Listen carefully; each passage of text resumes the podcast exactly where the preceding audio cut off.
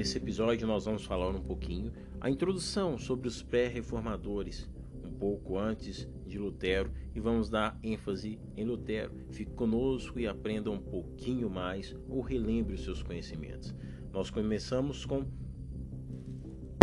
John Wycliffe, que não se contentou, não aceitou o que a igreja estava fazendo, pedindo indulgências, todas essas práticas errôneas que a igreja estavam tendo nesse período e se levantou contra a igreja, mas no entanto não teve muita voz. Alguns outros também, como Salmonarola e John Hans. John Hans que foi queimado e ao ser queimado, Hans significa ganso, ele disse que eles poderiam calar esse ganso, mas se levantariam um cisne. Há, há alguns teólogos estudiosos que acreditam que esse mesmo ele estava profetizando sobre Lutero. Vamos aprender sobre Lutero?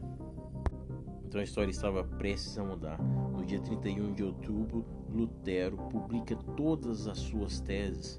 Mas a história não inicia aí. A história se inicia em 1483, no ano que Lutero nasceu.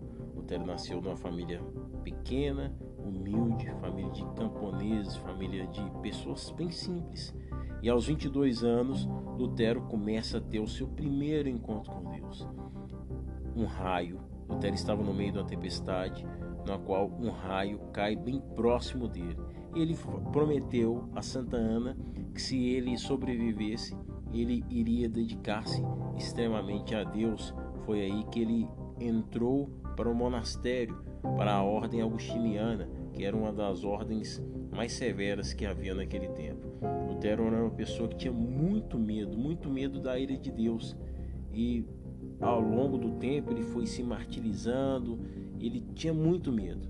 Então o tempo todo ele se martirizava para expulsar ali de si os seus pecados. Mas no ano de 1517, lá na faculdade, na Universidade de Lindenberg, ele teve um encontro verdadeiro com Deus, quando ele começou a ensinar sobre Romanos 1,17, que diz que o justo viverá pela fé.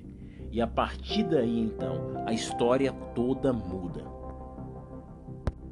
Martinho Lutero então declara: Senti que nasci de novo e tudo me fez um novo sentido. Ele tem verdadeiramente um encontro com Cristo ali. Martinho Lutero, então, como um dos seus principais atos, prega as suas 95 teses na porta da Universidade de Lindenberg.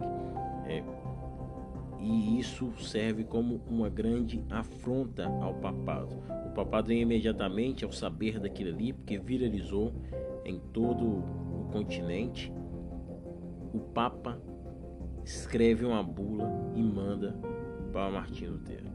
Martinho Lutero então queima aquela bula e queima todos os livros canônicos que eram com o efeito que o Papa tinha escrito. Então, ali naquele presente momento, há um rompimento de Martim Lutero com a Igreja Católica. No ano de 1521, Martim Lutero recebe um convite à retratação, no qual ele responde que não posso e não quero ir de contra a consciência, não é justo que Deus me ajude e não se retrata. Então, como um grande ato, um feito cinematográfico, Frederico Sábio sequestra Martinho Lutero e leva ali para o seu conchego, para o seu castelo, porque o imperador já estava louco atrás dele, querendo mandar matá-lo. Algumas pessoas até acharam que ele foi morto, mas ele estava ali escondido e uma das suas maiores obras literárias se deu ali, a tradução da Bíblia para o alemão. Tudo cooperou. O mercado já estava saturado, é, a política já estava muito envolvida no meio da igreja, as pessoas estavam em desacordo com a igreja, os veículos de mídia, que eram os jornais, já existiam naquele tempo, então tudo cooperou rapidamente para a reforma. Então os cultos naquele tempo começavam já a acontecer, os monges já se casavam e por volta de 1555 do Tratado de Paz de Augsburgo, os protestantes da Alemanha ganharam então o direito de seguir a sua religião. Bem parecido com Lutero também nós temos o Luíque, que era um grande estudioso grego esse homem era mais ou menos na figura de um capelão, mas ainda assim era um padre da igreja católica.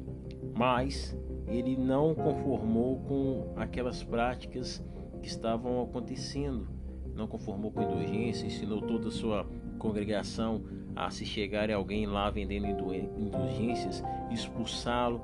Então Zurique era uma pessoa bem diferente da, da que eles estavam acostumados. E com isso, no meio da quaresma, ele conseguiu fazer um churrasco ali de salsichas, é, buscando briga com o Papa, e ele conseguiu.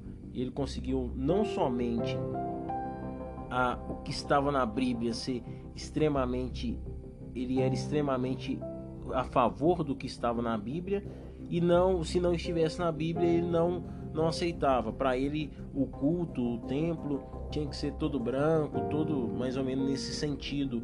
Não poderia ter imagem, as roupas eram parecidas com as roupas que eram descritas na Bíblia. Então ele era dessa forma. E com isso ele começou um movimento de revolta, de reforma também assim possamente dita, na Suíça. E com isso foi invadindo por todo ali o continente.